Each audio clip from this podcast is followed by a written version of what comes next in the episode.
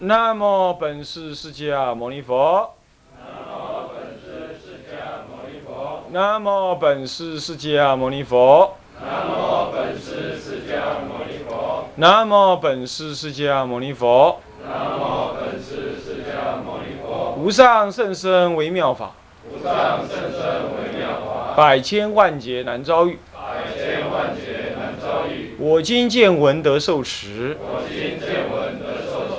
愿解如来真实义。愿解如来真实义。啊，各位比丘、各位沙弥、各位敬人、各位电视机前面的居士大德，大家好！我们现在上天台入门，请放掌。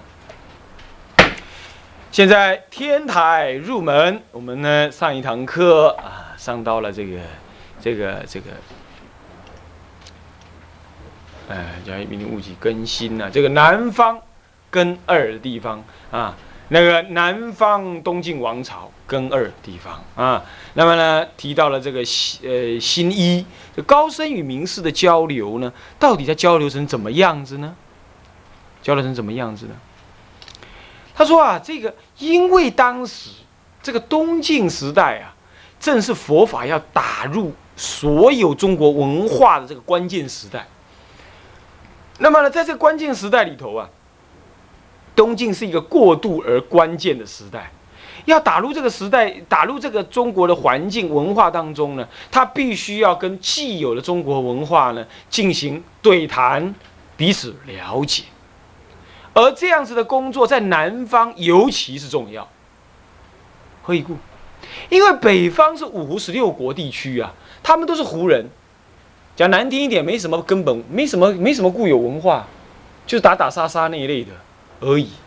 可是南方是汉人的什么政权，对不对啊？东晋的政权，它是如假包换的什么呢？东汉遗绪啊。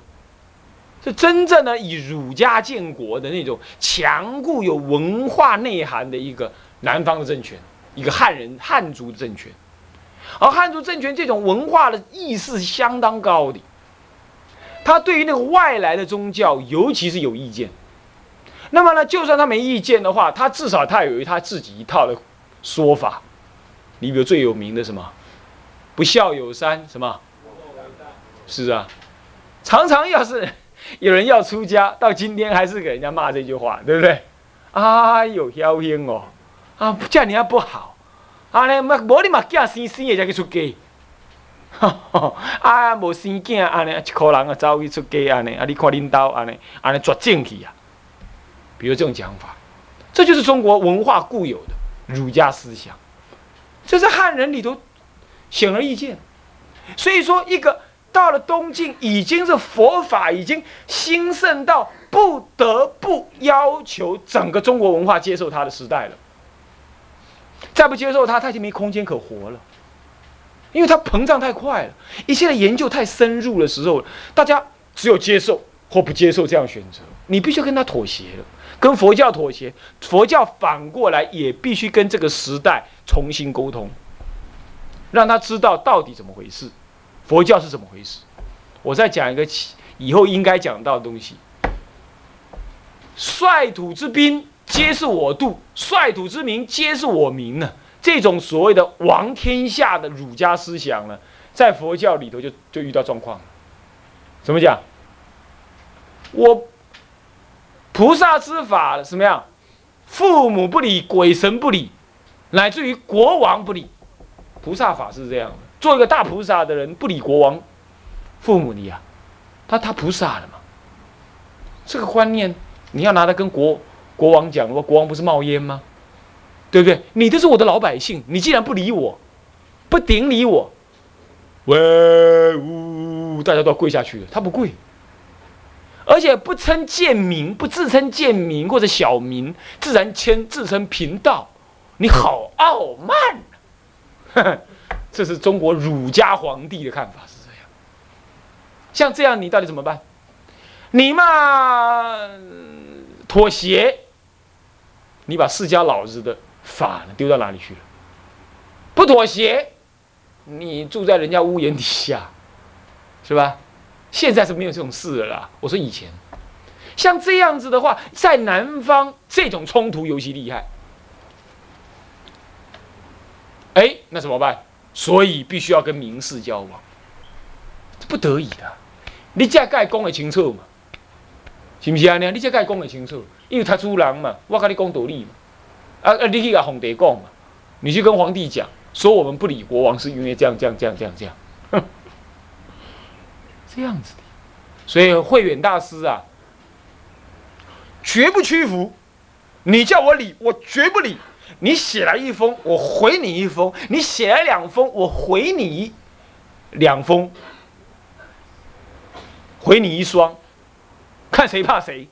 慧远大师就这样，然后弄了呢，里头的皇帝，那个那个朝廷里头的官员呢，也只好说：对，慧远大师对。我看这样好了啦，人家以前都没有理啊，算了啦，您这番外之人嘛。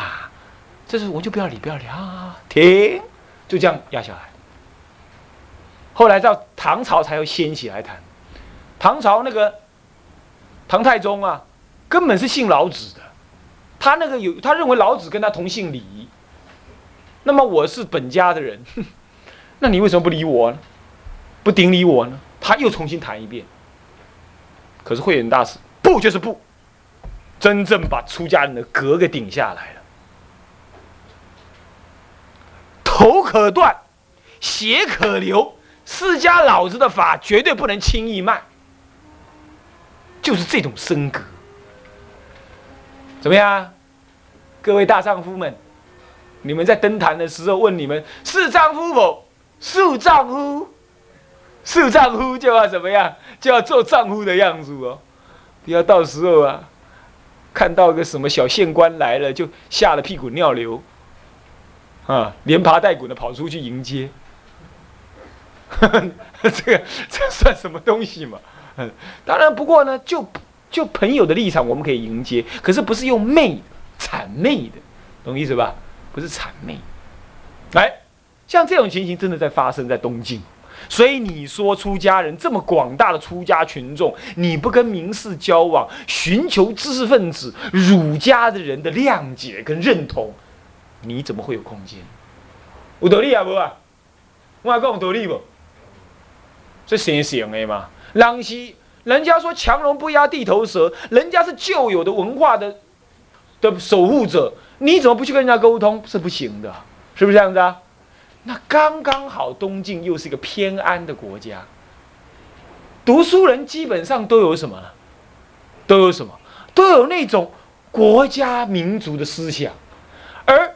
那种所谓的统一中原、北伐中原的想法呢，相当深厚。偏偏皇帝呢，干嘛偏安江南？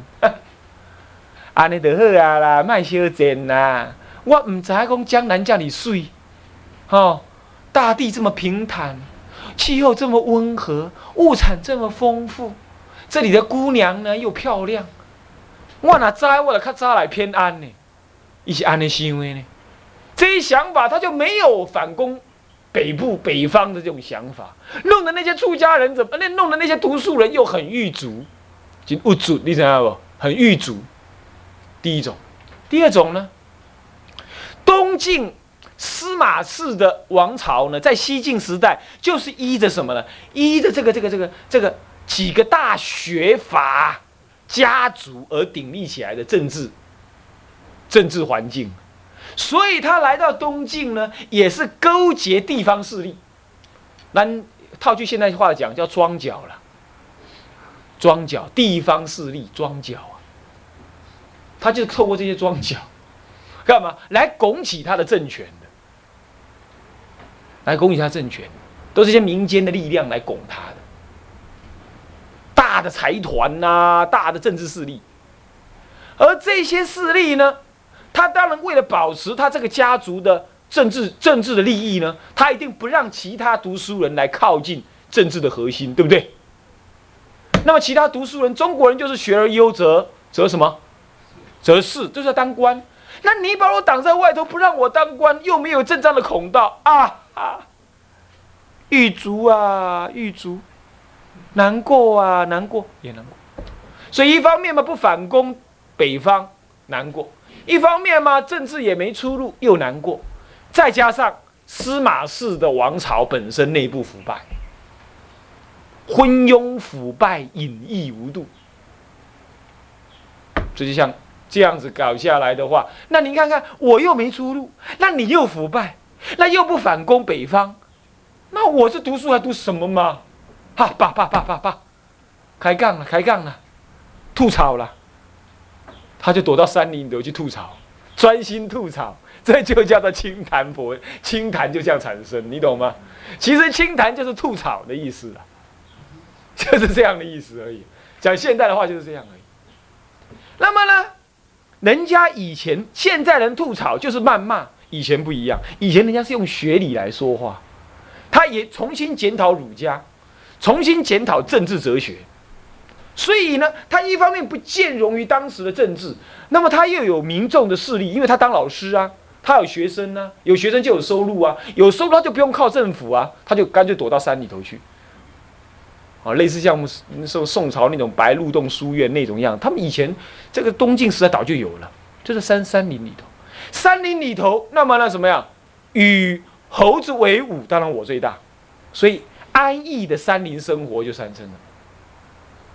那么刚刚好，出家人也是讲求那种什么的飘逸无所求，对不对啊？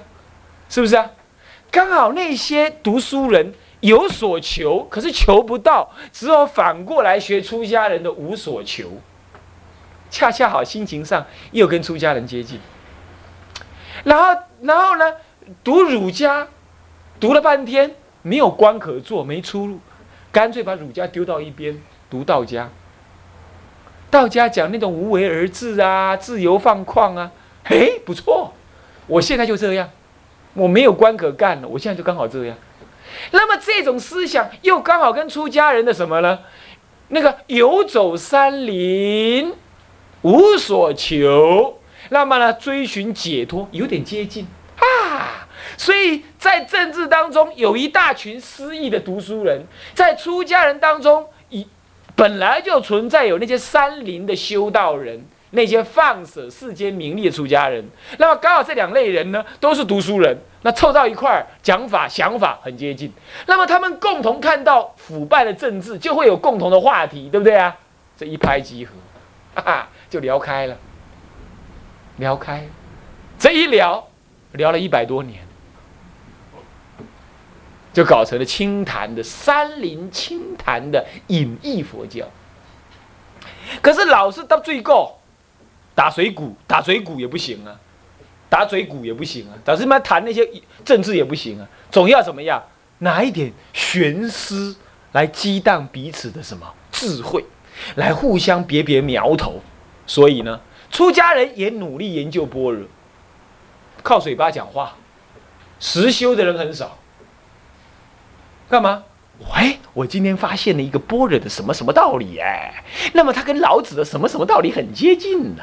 然后就找一个出，找一个在家的那个名士啊，来来来，我要讲我你听。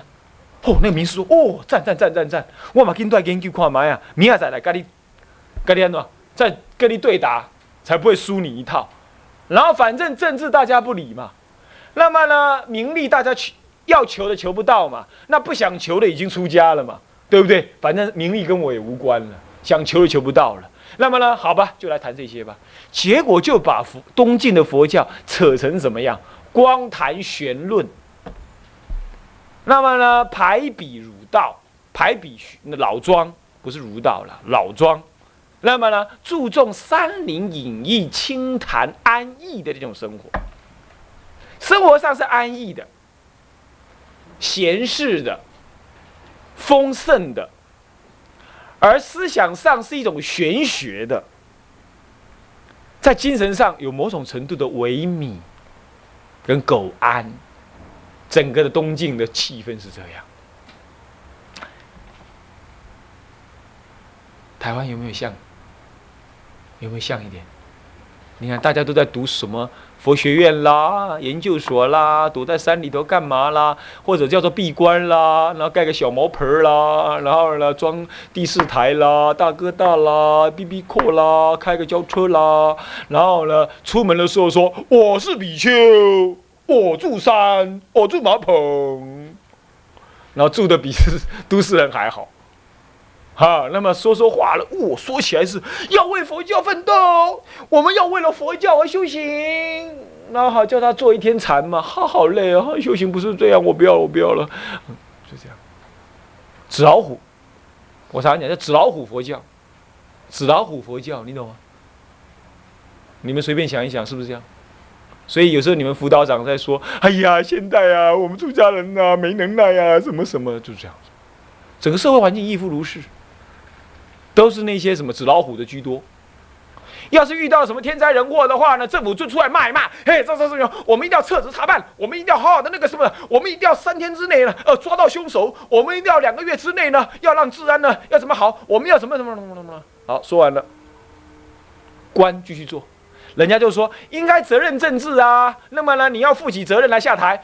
我不是不下台，现在最重要就抓凶手，好好抓凶手啊，抓抓抓抓到现在还没抓到，下台也不用谈了，好再继续干。整个环境就是这样，因为很接近，所以说呀，人类的无名啊，什么时代都一样，所以不能替记，知样不？然后赶快呐，财色名食睡这种无名都一样。苟且偷安都一样，要是不修行，永无出期。这就是关心事了哈。回过来，这就是关心了。随便乱谈，祖国一来就安尼啊。政治无一讲是白，无法度。迄个是咱的共业所干，咱唔通谈，咱也别乱谈。咱来好啊，修行回向众生，回向众生。政治永远是这样，你也不要去排斥它。也不要去嘲弄他，更不要去反抗他。什么？这是人类众生的无名共同所结。那么呢，东晋是这样。那么呢，这种情形呢，就是文字上所说的，或者因此类贵族的生活安逸，或者是享福于宫中。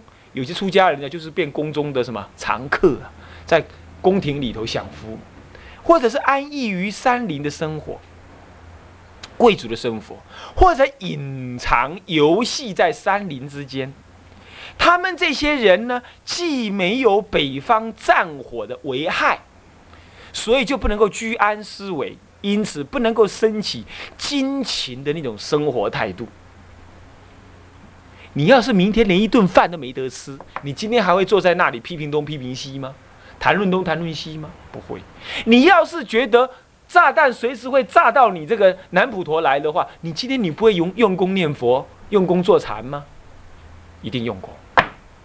炸弹就在旁边咯咯炸来炸去的时候，你一定专心念佛，居安思危嘛，危机重重嘛，是不是这样子啊？所以说南方就是偏安，他就渐渐就这样，而且南方的生活相对比北方好太多。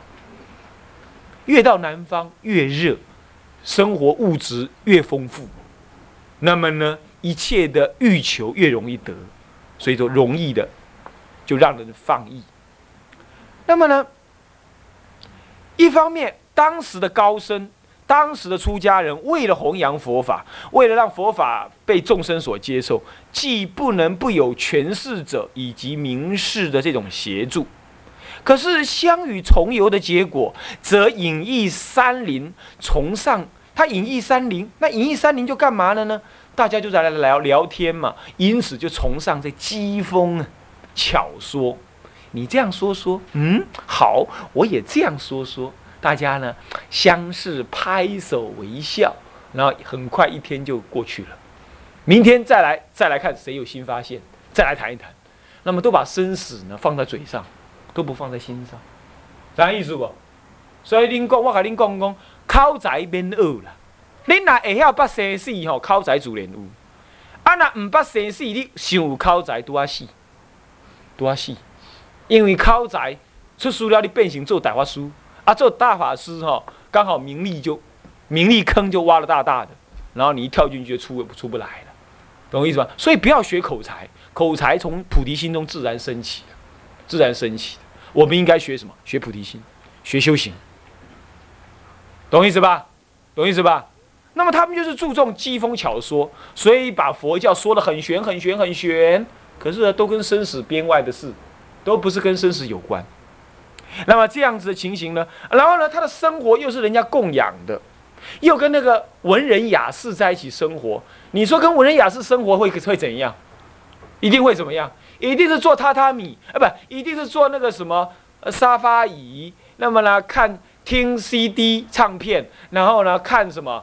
呃，看录影带儿，整天就是喝咖啡，那么吃冰激凌，吃好的，那谈论哪一间餐厅好吃，哪一间的酒好喝，一定是谈这个嘛？你跟名人雅士会谈什么呢？当然是谈这个为重啊，所以就过出了这种贵族式的生活。所以讲，唔谈个世俗人讲到底，世俗人就是讲想着妻子儿女、家庭财产、名利这个事而已。你跟他在一起，你久久就把他拖回去。你没有道理，你久久就把他拖回去，就是这样。更何况跟那个很世俗的贵族在一起，当然更是如此。所以佛一教经有告诉我们，不要盘附权贵，这不只是身格而已，还在保护身形。这样懂意思没有？懂意思没有？OK。不过你听我这样讲，是不是南朝的东晋的出家人很糟啊？不是，我是说有一些游走民间的出家人是这样，可是高僧还是有，不过相对少些就是了啊，成就也也小些就是了。那么呢，但是因此呢，这种贵族式的清谈佛教遂大为兴起。除此之外，除了以上这两位大师真的是有修有证啊，所以能够做这种事以外了，其他的比如说于法兰、康生渊、知敏度、竺法泰，竺法泰就是道安大师的所遣南下的那个竺法泰，那他就不一样，他是从北方来的，那就不一样了。这些人呢，虽然当时也跟名士在一起，他讲经说法，皇帝都来听，可是基本上他们道业已经成就。懂吗？那就不一样了，那就这就当然就是这就不可同日而语，是不是这样子啊？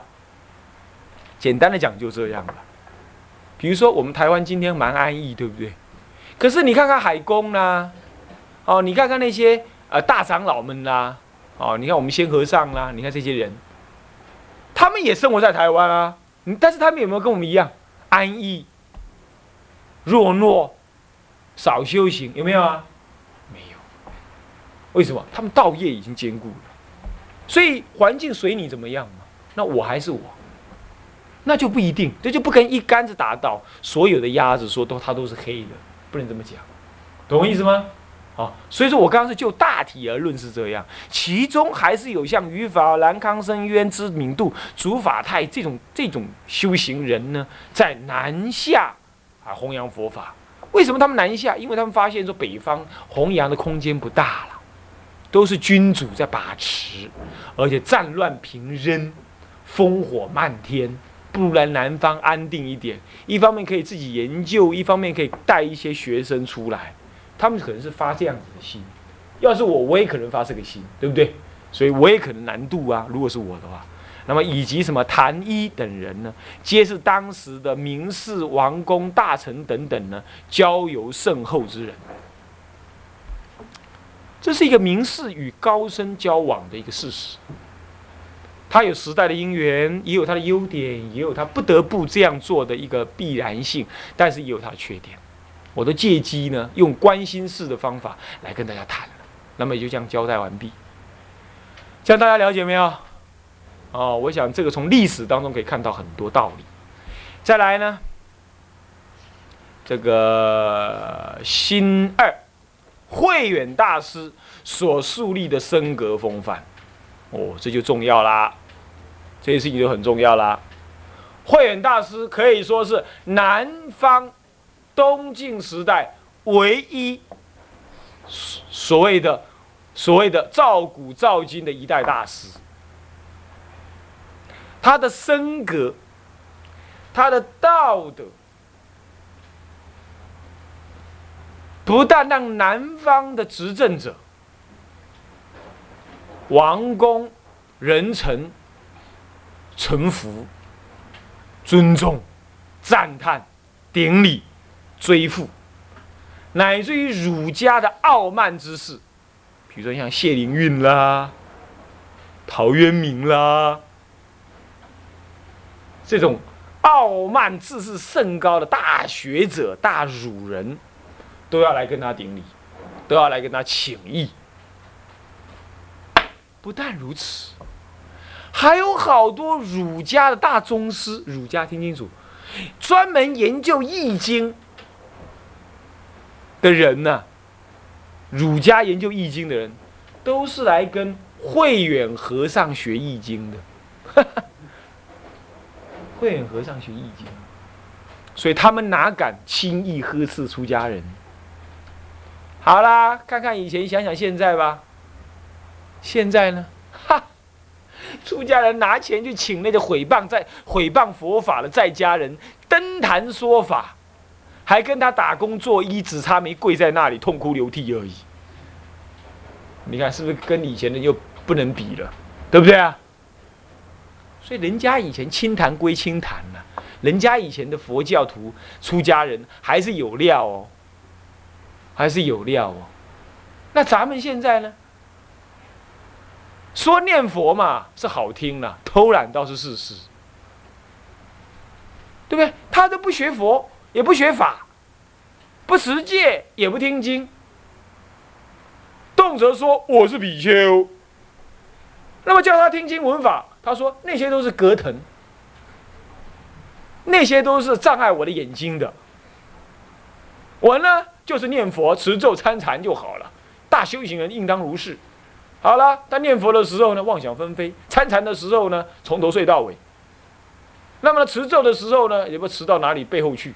也不做惯，三命也不应付，然后这样子动辄我是修行人，然后就要作受信施。你想想看，这样子怎么能让人家服呢？讲起佛法来颠颠倒倒，你如果坐在旁边听的话，你恨不得地上有个有个洞钻进去。都有这种人，你知道吗？他还说的口沫横飞。那要这样子，你说怎么能让人家恭敬？你既不能让人家恭敬，结果你住的庙，你你你住的地地方却比人家好，你的一切受用都比人家好，你说你是不是在消耗福报？